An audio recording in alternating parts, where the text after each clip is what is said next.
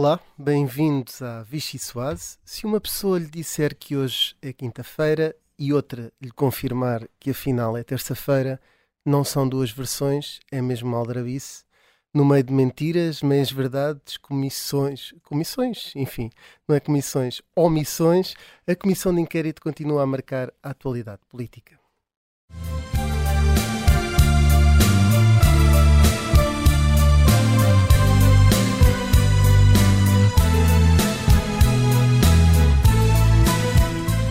As mentiras são o facto de sempre ter sido dito que não havia notas. Uh, ele disse, afinal, tenho notas. Uh, telefonema da minha chefe de gabinete, mensagem da minha chefe de gabinete, mensagem minha e telefonemas, eu a tentar e não conseguir falar com ele. E ele responde. Perante este desespero, considero fundamental uh, rever a decisão de não entregar as notas. Eu só posso concluir uma coisa dessa mensagem é que essa mensagem é fabricada e plantada exatamente para poder dizer que, em caso de, de requerimento pela CPI, as notas não seriam entregues. Uh, ele disse, afinal, tenho notas.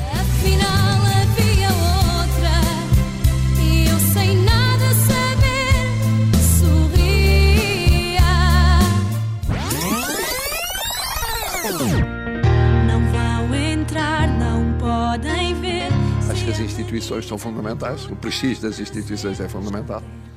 É mesmo o mais importante. Tudo o resto depende disso. Não se apaga dizendo que já passou. Não passou.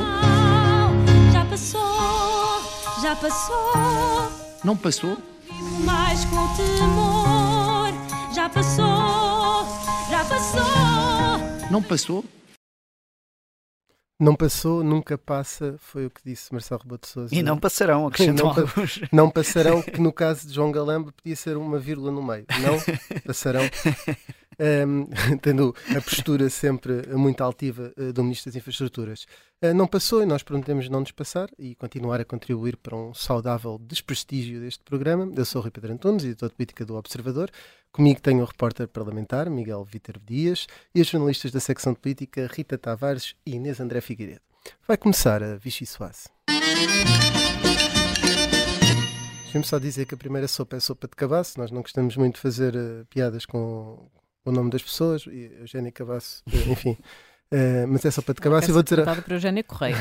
Exatamente, prefere ser tratado por Eugénia Correia. Também não fazemos uh, uh, favores ao governo. Ah, também acabasse.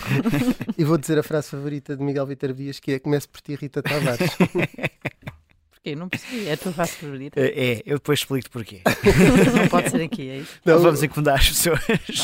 Nós uma vez fizemos uh, uma, uma espécie de estatística por quem é que começávamos sempre e, e pelos vistos uh, começávamos é Tu ganhavas largamente. É, dado é, um uma questão de idade. É o respeito, é o respeito. Respeito pelas instituições. Eu sou uma instituição. É, é, aqui és. És um órgão de soberania. Então, qual é que era a pergunta mesmo? Sopa de cabaço. Sopa de cabaço. Sopa de cabaço é para a chefe de gabinete Eugénia Cabaço, Eugénia Correia. A ela até lhe dá jeito de ter estes dois nomes, porque assim, quando assina um, um comunicado que chega durante a audição de Frederico Pinheiro, pode vir Eugénia Cabasso e depois, quando à noite lhe perguntam, ela diz que não assinou nada, porque é Eugénia Correia. Não percebemos. Esse foi mais um episódio dessa comissão de inquérito que, enfim, já é irrelevante, tendo em conta tudo o que se passou depois. Um, foi uma figura que apareceu um, nesta comissão de inquérito, claramente com uma intenção que é uh, estancar aqui as ligações que estavam a ser feitas a todos os membros do governo e, e um, responsabilizando todos, todos, não era todos, mas uh, muitos, vários membros do governo uh, no, no, reporte às secretas. Uh, Eugénia Cabasso acabou por fazer aqui aquela figura do de, de, de, de, centralizar tudo e foi ela que se lembrou, foi ela que, que se responsabilizou, foi ela que fez o contacto e, portanto, mais ninguém está implicado senão a chefe de gabinete, que sendo uma chefe de gabinete nunca teria o mesmo impacto que, que, que, teria, por exemplo, uma decisão destas ter eh, sido tomada a partir de uma recomendação ou de uma indicação de um, de um ministro ou até do primeiro-ministro e depois vir-se a ver que isso era uh, que não tinha sido correto e que era até ilegal. Um, e, e, e, João Galamba, ontem, quando aparece na, na, na mesma comissão de inquérito, passou o tempo todo a fazer essa referência à sua chefe de gabinete e àquilo que ela tinha dito sobre muitas coisas, mas nomeadamente sobre esta questão do SIS, uh, dizendo que o que era mesmo relevante ali era o facto dele mesmo não ter feito nada em relação ao SIS, portanto apagou que tinha dito no dia 29 de abril que tinha falado com a, com a Ministra da Justiça para procurar uh, saber o que fazia relativamente ao SIS. Uh, coisa afinal, que ela desmentiu? Afim, coisa que ela tinha desmentido no dia anterior e, portanto, João Galamba não uh, recorreu àquela frase, frase que, a que todos uh, os ouvidos em comissões de inquérito uma vez na vida uh, recorrem, que é o não me lembro. Em particular, Sena Albava, Henrique Granadeira. É, a lista é gigante. Uh, mas, mas não se lembra, já não se lembra, aquilo que sabia muito bem no dia 29 de abril, ontem, menos de um mês depois, já não se, já não se lembra.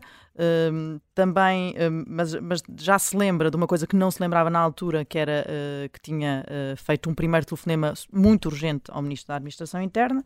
Eh, que afinal a recomendação para uh, contactar uh, o SIS tinha vindo do gabinete do Primeiro-Ministro, nomeadamente do Secretário de Estado Adjunto do Primeiro-Ministro, que afinal já não havia articulação com Eugénia Correia, porque Eugénia Correia, quando ele chegou com toda esta informação que tinha estado a recolher nos vários telefonemas que fez, afinal já tinha feito tudo sozinho, portanto mesmo que alguém tenha recomendado, fica livre de qualquer culpa uh, no cartório porque uh, o assunto já estava resolvido. Acho que fica claro que houve aqui uma um, estratégia do governo de, de, fazer ali um cordão de segurança à volta de, de, da questão do SIS, que era uma questão que está a queimar e que, não, e que não é por isso que para, até porque agora há um elemento novo que é implicar António Costa diretamente numa declaração que ele teve sobre este assunto. E que é desmentida por João Galamba, porque afinal informou o Primeiro-Ministro. E, e, além disso, repara, uh, o próprio João Galamba não se sentiu à vontade uh, de comunicar às autoridades, antes, tirando, neste caso, ao ministro José Luís Carneiro e, e à PSP, mas tudo o que era na área da PJ e do SIS ligou primeiro ao gabinete do Primeiro-Ministro uh, e só depois é que iria acionar o SIS. Mas a chefe de gabinete dele, sem falar com ele próprio, como se não tivesse aqui uma falha de, de, de liderança de João Galamba, que é chefe de gabinete, sente-se no direito de contactar o SIS sem contactar o próprio ministro. Sim. E portanto, só por aí Senhor, já era O ministro mal... tem de validar com toda a gente uh, da, da, área ou superior a ele, a chefe de gabinete nem sequer com o seu superior.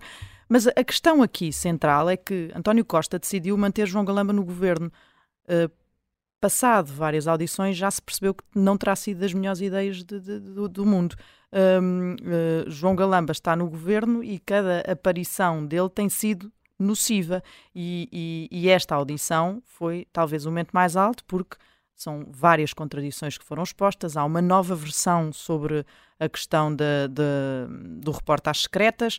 Um, e fica aqui a, a, a, dúvida: se amanhã João Galamba falasse, que outros novos factos é que viriam ao lume, que mais ministros seriam implicados e, e do que é que estaríamos a falar amanhã? Deixa-me só, desculpa, Rui, deixa-me só fazer aqui uma pergunta, um, porque eu acho que ontem ficou também por eh, perguntar por causa da questão do SIS e tudo mais, porque João Galamba disse inicialmente que uh, tinha contactado o gabinete do Primeiro-Ministro, que lhe tinha dito para contactar o SIS e a PJ. Ontem ninguém lhe perguntou.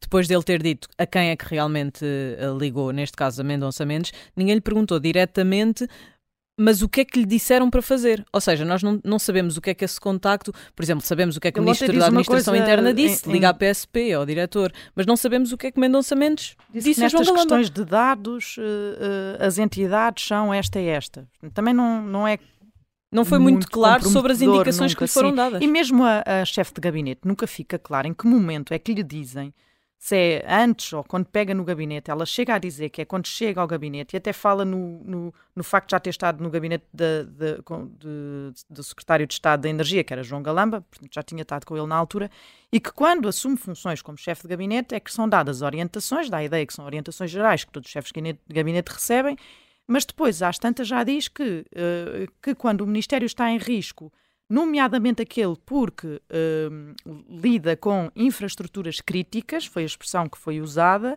uh, isso deve ser, qualquer uh, situação de risco deve ser reportada às secretas. E, e, foi ao abrigo dessa orientação, que nunca diz quem é que deu especificamente. Mas, diz mas ou seja, ela vezes, tem uma orientação que João Galamba não conhece, enquanto acontece. ministro. Porque ele sentiu-se na obrigação não, de ligar. Mas ela é que é eh, jurista, ele não. Fartaram-se de repetir exatamente. isto durante a comissão de inquérito. Já sabemos que Miguel. os juristas são sempre muito valorizados. Miguel, eu costumo dizer, e já disse aqui uma vez na Vichy Soares, tu és mais secretos do que secretas.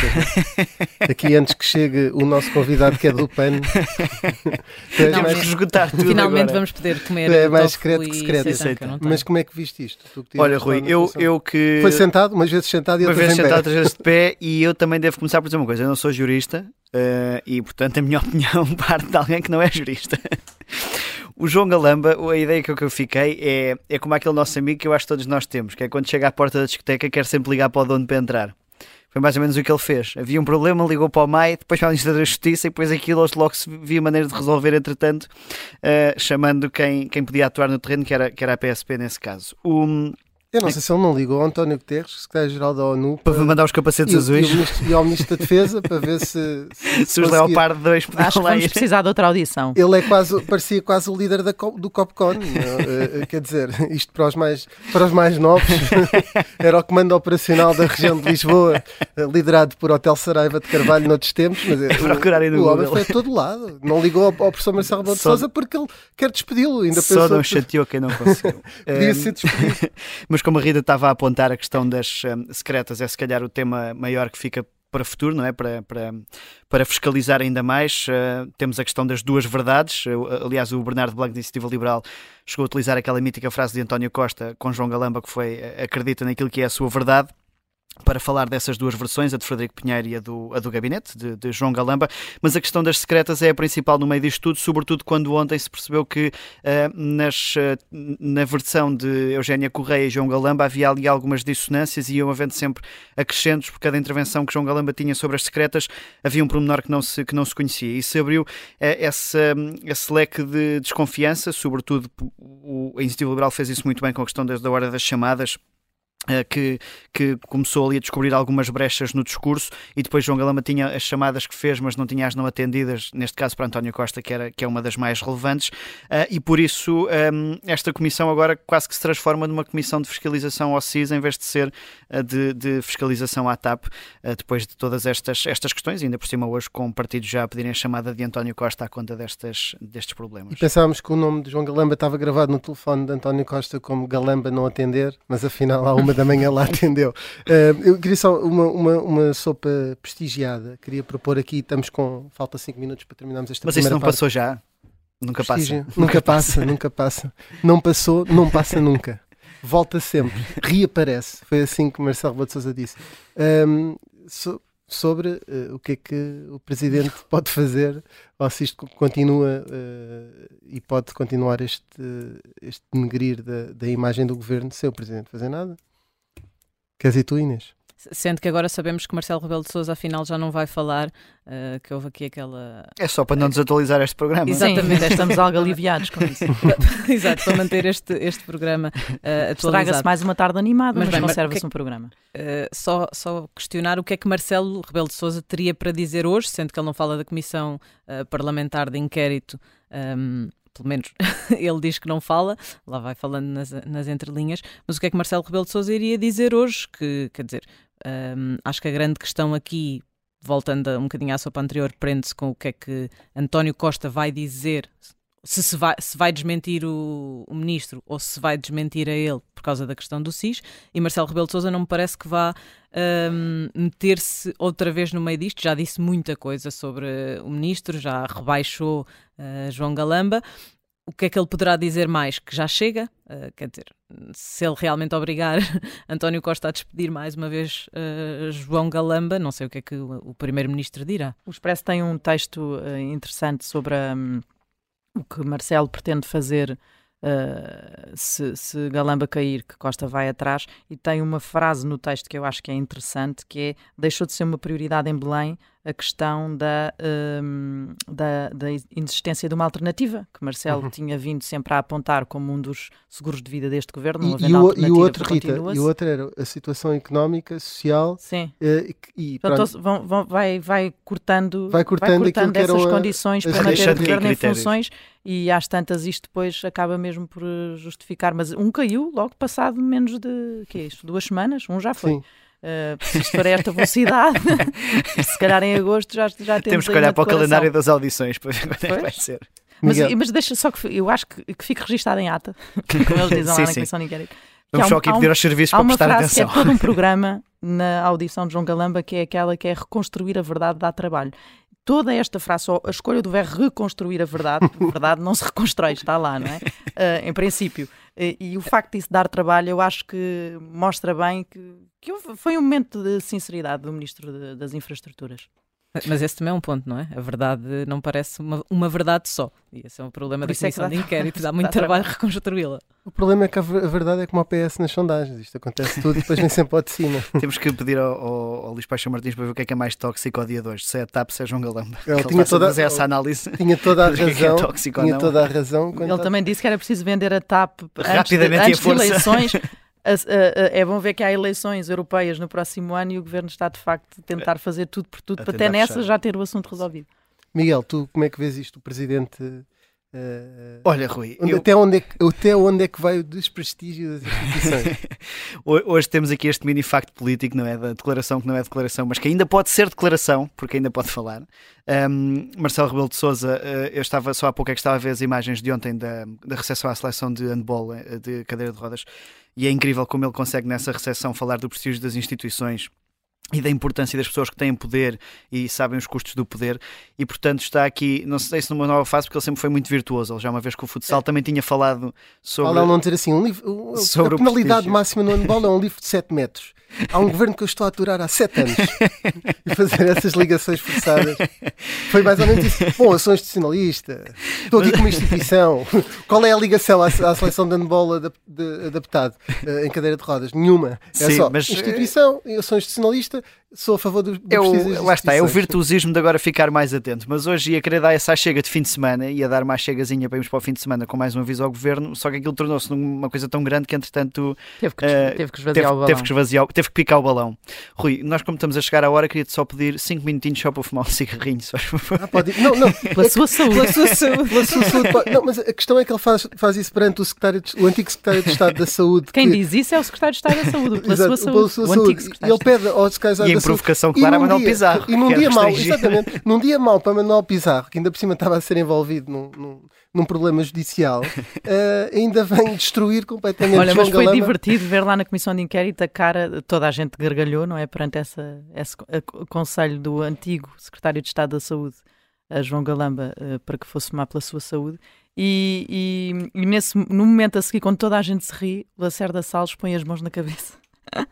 E eu- eu Chocado consigo mesmo. Como é João, que eu fui fazer João? Galamba conseguiu eh, vi- eh, pôr em posição desconfortável o secretário de Estado adjunto do Primeiro-Ministro, a Ministra da Justiça, o Ministro da Administração Interna, o Primeiro-Ministro, e como não contente com isso tudo, é que pede para ir fumar um cigarrinho e deixa o Ministro da Saúde, está com uma política anti-tabaco em maus lençóis. Não há nada, não, não Ele dava diz que para... faz muito bem o seu trabalho e fez muito bem o seu trabalho Exatamente. a exatamente. tramar colegas de governo. E, e- e com isto, para irmos Vamos ao um cigarrinho, cigarrinho. vamos ao nosso cigarrinho, termina a primeira parte da Vichy Soares, regressamos já de seguida com o, o candidato à liderança do PAN, Nelson Silva. Ora, bem-vindos à segunda parte da Vichy Soares. Connosco temos Nelson Silva, é um, um outro Silva do PAN, que não o André. É ex-deputado, foi, eh, é atualmente candidato à liderança do PAN no Congresso eletivo que, que se realiza eh, já eh, este sábado. Um, também convidámos Inês Sousa Real para uma entrevista, ela não aceitou, uh, aceitou um debate uh, uh, no início da semana que se realizou aqui na Rádio Observador, precisamente com Nelson Silva, são dois candidatos à liderança, um, e o PAN reúne-se, como eu acaba- acabei de dizer, este sábado, em Matosinhos. Nelson Silva, bem-vindo. Obrigado. Um, Inês Sousa Real terá, enfim, isto foi inclusivamente noticiado pelo Semanário Expresso, uh, 70 dos 100 delegados ao Congresso do PAN. O que é que vai fazer a Matosinhos? O que é que eu vou fazer a Matosinhos? O mesmo que tenho feito até agora, defender a democracia interna dentro do partido, continuar a apresentar uma alternativa viável e válida para os militantes do partido para o futuro do próprio. ah, e como eu já disse no debate, até ao lavar dos cestos é vindima, o voto é secreto. Ah, vamos ver se, se esses 70 ah, delegados dos tais 100 realmente votam todos em bloco, mesmo sendo o voto secreto. Agora, não só o voto na moção global de estratégia é importante, mas também a, a aprovação da nossa proposta de alteração dos estatutos. Eu acho que realisticamente isso é o que vai ditar o, o futuro do PAN, muito mais do que um, a aprovação ou não da nossa moção global de estratégia. Eh, Não é um candidato para perder. Eu não sou um candidato para perder, de maneira alguma. Acreditas genuinamente que, mesmo perante estes, estes dados iniciais, eh, que possa eventualmente eh, ser eleito amanhã? Ouça, muito, eu, vou, eu vou usar aqui uma referência Amanhã, meio... sábado, porque Sim. eh, isto se faz também repete ao sábado e nesse caso será hoje. eu vou usar uma referência, uma referência bíblica que, que eu acho que se adequa, adequa muito. Eh, Mesmo tendo em conta o, o nível de cacicagem que o, que o PAN eh, tem atualmente, eh, a verdade é que David, quando olhou para Golias, também não, não se eh, amedrontou, e, e eu também não me vou amedrontar, nem quanto mais não seja eh, dar essa opção de escolha aos, aos militantes, porque os militantes merecem eh, poder escolher entre, entre duas listas e não apenas um único pensamento e uma única eh, visão. Por isso, nem que seja só por isso, a, viagem a Matosinhos é, é sempre bem-vinda, não é? Eh, eh, de- defende que a eleição devia ser aberta a todos os militantes. Creio que isso será uma das alterações estatutárias que também quer eh, impor. Uhum. Ehm, considera que isso aumentaria a possibilidade de ser eleito? Eu vou ser muito sincero, se nós já tivéssemos no PAN eleições diretas, eu tenho grandes dúvidas eh, que, que, que perdesse. Eu tenho, eh, tenho uma boa parte de certeza de que nesse cenário eh, o movimento mais PAN claramente ganharia as eleições do, do Congresso e por larga margem. Agora, não sendo, esta é a realidade, mas, no entanto, esperamos que os filiados, no seu bom tempo, façam a escolha, a escolha certa para o futuro do partido e para o futuro democrático do partido.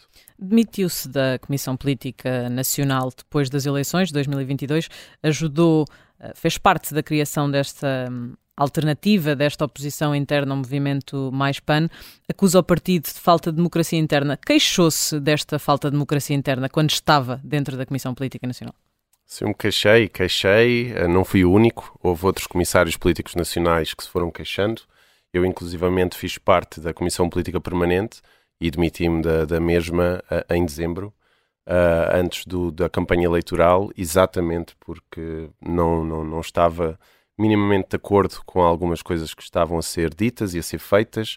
Eh, imediatamente alguém que fale um pouco contra o pensamento convergente da, da, da Comissão Política Nacional era logo atacado, posto de parte, eh, e isso não é um, um, um comportamento que eu acho minimamente saudável e, e por isso tive, tive as divergências que tive. Mas era o número 2 a Lisboa, hum, nestas eleições.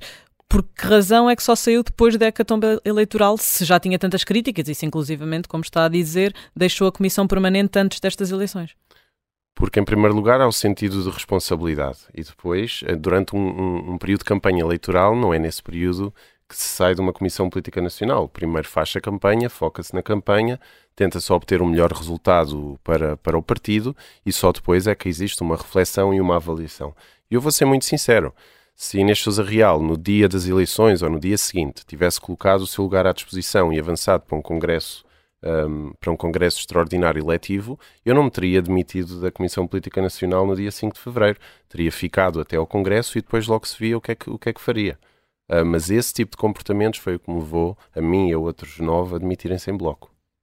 A- Acusou Inês Sousa Real de encabeçar uma política interna de perseguição às pessoas que pensam diferentes. A frase é sua. Que pensam diferente. Já foi alvo de perseguição. Tem algum exemplo? Eu não acusei a Inês Sousa Real de nada diretamente, acusei esta direção do, do, do PAN. Se eu tenho um exemplo muito concreto, eu tenho vários exemplos, uh, vários exemplos concretos. Nós, por exemplo, vimos em páginas uh, de Facebook oficiais ou semi-oficiais do PAN, pelo menos são administradas por membros da direção, pessoas a serem censuradas quando fazem um comentário divergente e a serem expulsas desse grupo, que é um grupo oficial ou pelo menos administrada por membros da direção do partido. Isto claramente não são uh, práticas democráticas. Ninguém faltou ao respeito a ninguém, apenas apresentam um pensamento diferente. Por isso, há, há, há vários exemplos. Existem também uh, uh, pessoas, por exemplo, no, no, no, na, na Conselhia da Trofa, que estão há mais de um ano com, com filiações pendentes, porque por, por e simplesmente são pessoas que já se sabe que, que não concordam com esta visão da, da atual direção. Por isso, dentro do partido, neste último ano e meio, há vários exemplos. De- uh, Aliás, a propósito disso, diz, que, diz também que há militantes muito escolhidos a dedo eh, e que foram afastados e, e suspensos. A razão é essa? É, é, do seu ponto de vista? É não concordarem com a direção? É por causa disso? Eu não estou, não tenho, não tenho outra, outra, outra explicação. Uh, obviamente as, as, motivações só as pessoas que, que uh, avançaram com os processos suspensivos ou, ou que forçaram pessoas a desfiliarem-se do PAN para não terem que ser expulsas do partido. Uh, só as motivações dessas pessoas é que, é que elas saberão, eu não, não consigo especular. No meu entendimento, eu tenho, eu tenho essa interpretação, porque claramente eram pessoas que se posicionaram contra uh, esta atual direção e a partir daí começaram esses problemas. Isso acontece um bocadinho por todo o país ou verifica-se sobretudo em algumas distritais? Maioritariamente na, na, Distrital do Porto, onde isto é mais evidente, mas também, uh, mas também já se evidenciaram algumas situações na, na própria um, distrital de Lisboa, se bem que em muito menor número. No Porto é claramente mais evidente. Mas, mas discorda, deixa-me só tentar perceber, discorda de todo que haja uma regra dentro do partido para afastar militantes, se for eleito uh, porta-voz do PAN isso vai deixar de acontecer? Ou é porque essas pessoas, na sua visão, não fizeram nada de mal para serem suspensas ou expulsas do partido? Não, eu acho. Eu acho Qual que... é que é o limite? Eu acho que o limite é o que está nos estatutos do PAN e o que está nos princípios do PAN. Os princípios do PAN definem uh, alguns critérios que todos os militantes e todas as pessoas ligadas ao partido uh, têm de aceitar e têm de seguir, como é o princípio da inclusão, da não violência, da não agressão verbal, psicológica ou que seja, física. E, e, e desde, desde que esse seja respeitado e que o, que o discurso de oposição política seja normalizado e, e, não violento, não existe qualquer tipo de critério para, para suspender alguém. Nos casos que eu tenho, que eu tenho pelo menos tomado conhecimento, nada disso esteve em cima da mesa. Tem, tem apontado uh, um, um caminho desta direção que está a levar o PAN para a irrelevância política. Teria sido importante para o PAN votar contra, deste, uh, contra este orçamento do Estado do PS para se distanciar? Era isso que teria feito se fosse o porta-voz na altura? Das duas, uma ou as medidas que teriam de ser negociadas seriam muito mais ambiciosas, por exemplo, uh, metade ou pelo menos um terço do, do, subsídio que é dado, por exemplo, à indústria da carne e do leite em Portugal, se fosse veiculado para os pequenos agricultores uh, que, que, nesta fase precisam muito desse tipo de apoios, aí sim eu veria aí uma, uma, uma medida bastante ambiciosa, mas tinha que ser várias medidas deste tipo para sequer poder equacionar uma abstenção. Eu acho que numa maioria absoluta essa partilha de responsabilidade política sobre um documento tem que ser a troco uh, de, de, medidas muito, muito ambiciosas e acho que não foram. As e Inês Real não conseguiu conquistas suficientes. No, no, debate no início da semana eh, enumerou algumas, a atual porta-voz acha que não foram suficientes para vincar a posição do PAN.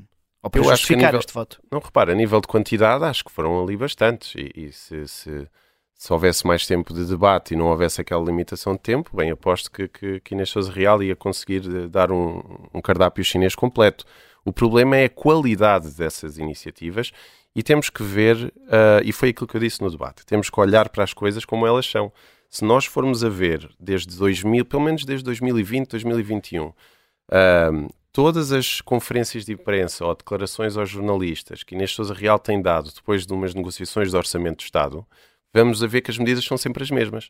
Então, praticamente nos últimos dois anos, o PAN tem basicamente conquistado sempre as mesmas medidas. A preocupação é em mostrar serviço e números e não em implementar as medidas. Sim, eu não estou a dizer que não seja importante, porque isso foi a receita que André Silva seguiu e seguiu, uh, a meu ver, muito bem, e, e, é algo que, que, funciona. O problema é que estamos no momento uh, da história do país e num momento, numa situação bastante complicada para o país, em que a quantidade não vale por si só, a qualidade é muito mais importante. Falou aí, eh, eh, já, já voltamos aqui às ideias, mas falou aí no, no apoio a pequenos agricultores.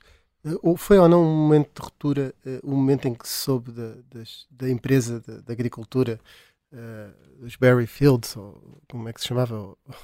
o nome era parecido, Berry Dream, ou algo do género de Inês Souza Real, que depois passou para, para a sogra, etc. Isso foi um momento de ruptura com Inês Souza Real por parte do, do, atual movimento mais PAN, ficou desiludido com ela? Também te pergunto pessoalmente.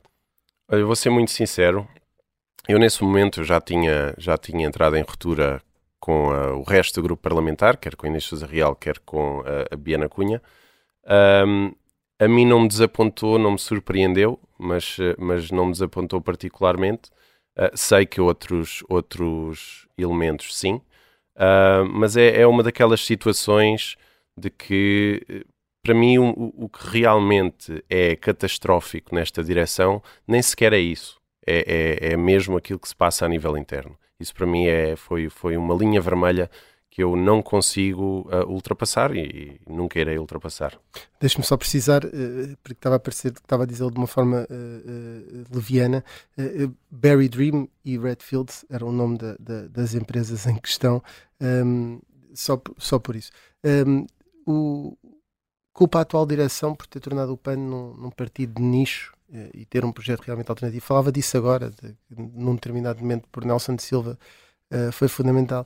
Mas na prática, o que é que faria diferente? Ou seja, em que é que apostaria uh, especificamente se fosse o Nelson Silva e uma direção do Nelson Silva a tomar essas decisões? Eu claramente apostava muito na, na mensagem ecológica, apostava muito nas reforma, na reforma fiscal, que já andamos a falar há muito tempo, da reforma fiscal para ficar enquadrada dentro das reformas fiscais verdes que andam uh, na Europa a ser implementadas e com bom sucesso até agora.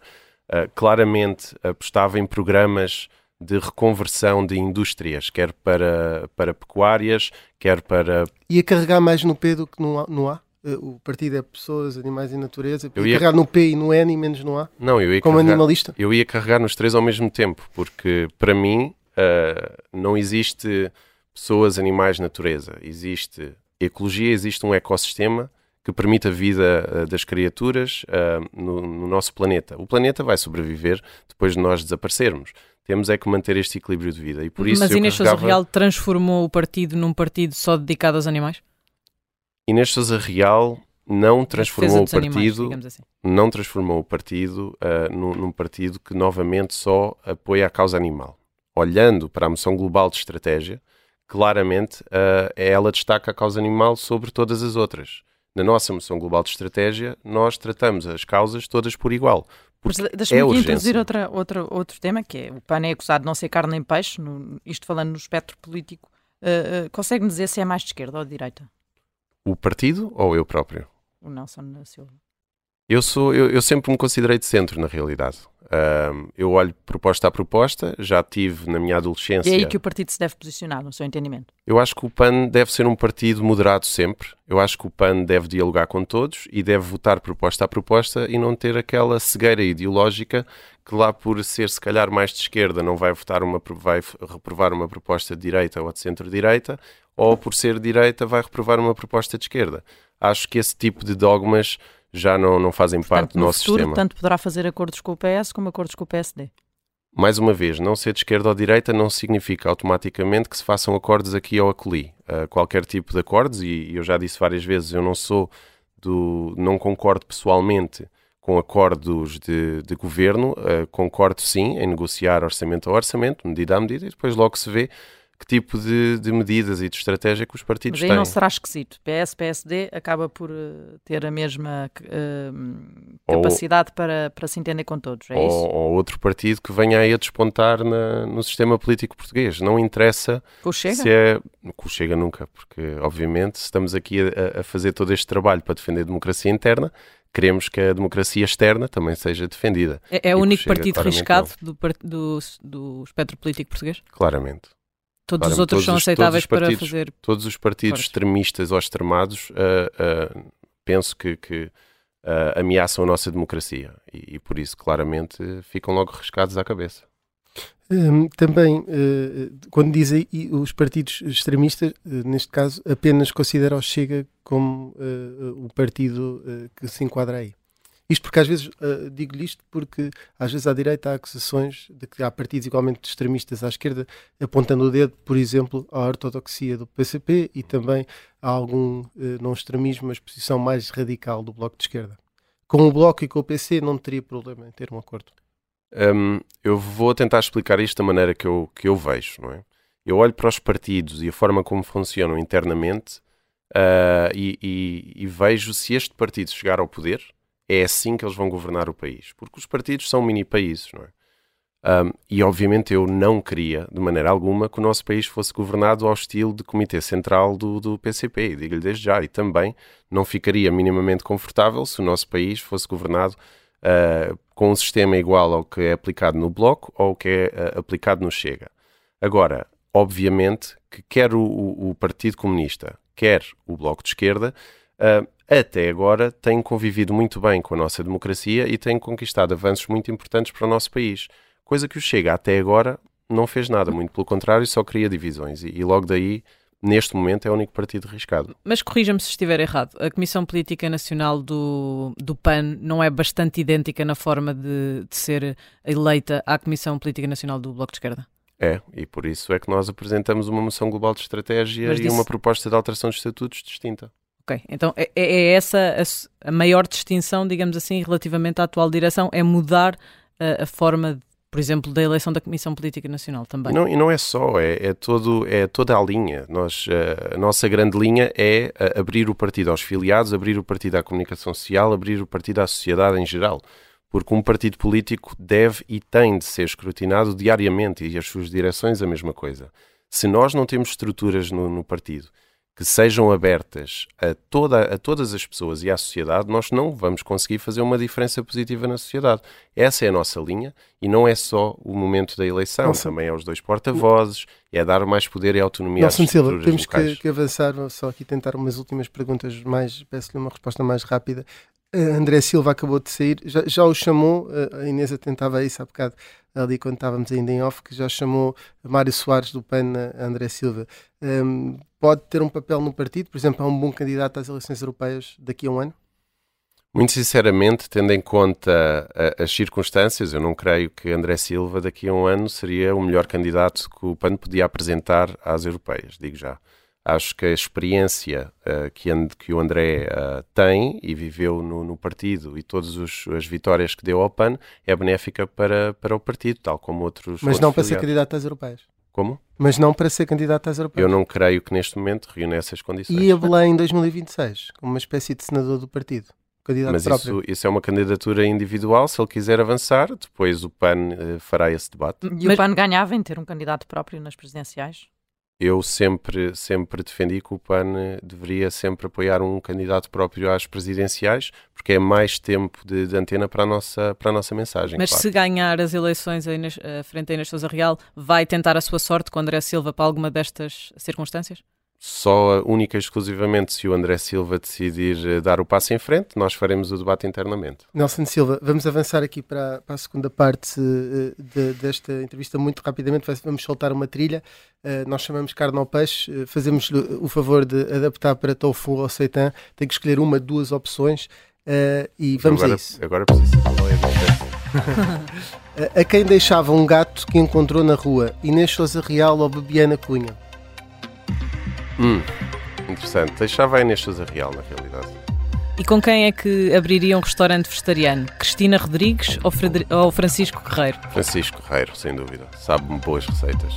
Quem levava a passear numa viagem de comboio? António Costa ou Luís Montenegro? Eu acho que levava os dois, na realidade, para verem o, o belo estado da ferrovia em que nós temos o nosso país. E para terminar, preferia ser Ministro do Ambiente num governo de Pedro Nuno Santos ou de Fernando Medina? Essa, essa tramou-me. Nenhum dos dois, mas se tiver mesmo, mesmo que escolher, talvez Pedro, Pedro Nuno Santos. Pelo menos tem uma visão diferente e mais de futuro. É um mal menor. É um mal menor, exato. Nelson Silva, muito bem, só ficou com fome uh, numa delas, uh, das quatro. Uh, Mas leva uma viagem de comboio. É isso, é isso. Uma viagem de comboio com, com ervilha e feijão. Muito bem. E, e para terminar mesmo, trouxe-nos uma música que é a sobremesa, a nossa sobremesa, e queria que explicasse o porquê desta escolha. Já agora dizer o nome da música e também por quem é que é cantada. Uhum. Esta, a música que eu escolhi é uma música do Bossa e com o Shout. Um, e, e, na realidade, quando esta música surgiu, uh, foi uma fase muito, muito complicada da minha vida e deu-me uma força, uma força muito grande uh, para superar. E 2023, com todo, todo este bailarico do Congresso uh, e desta, desta luta, campanha interna, um, eu tenho ouvido muito esta, esta música. E Bossa Si também é, é, uma estrela do hip hop nacional que fez várias músicas de intervenção, então isto dá-nos aqui uma força, uma força extra para o Congresso amanhã. Muito bem, Nelson Silva. Uh, termina assim a uh, Vichy Soares esta semana. Uh, nós regressamos, como sempre, uh, à sexta-feira. Só perdes, não tentares e não desistas se falhares. Não mata, engorda, torna o teu sonho real. Acorda, limpa as lágrimas e luta. Segue o teu caminho e escuta. A voz dentro de ti, as respostas que procuras dentro de ti.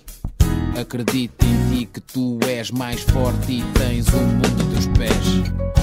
Tu és mais forte Uhum. e sei que no fim vais vencer. Sim,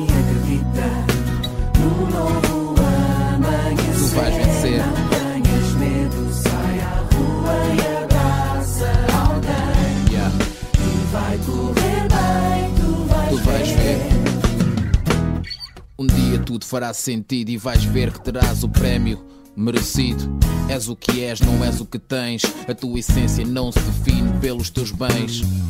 Às vezes as pessoas desiludem, mas não fiques em casa parado à espera que mudem. Muda tu, rapaz, muda a tua atitude, vais ver que és capaz. E nada te pode parar, os cães vão ladrar e a caravana a passar. O teu sorriso de vitória no rosto. Nem tudo é fácil, mas assim dá mais gosto. Quando acreditas, a força nunca se esgota. Só reconheces a vitória se souberes o que é a derrota. Vais ver que no fim acaba tudo bem. Sai à rua e abraça alguém. Uhum.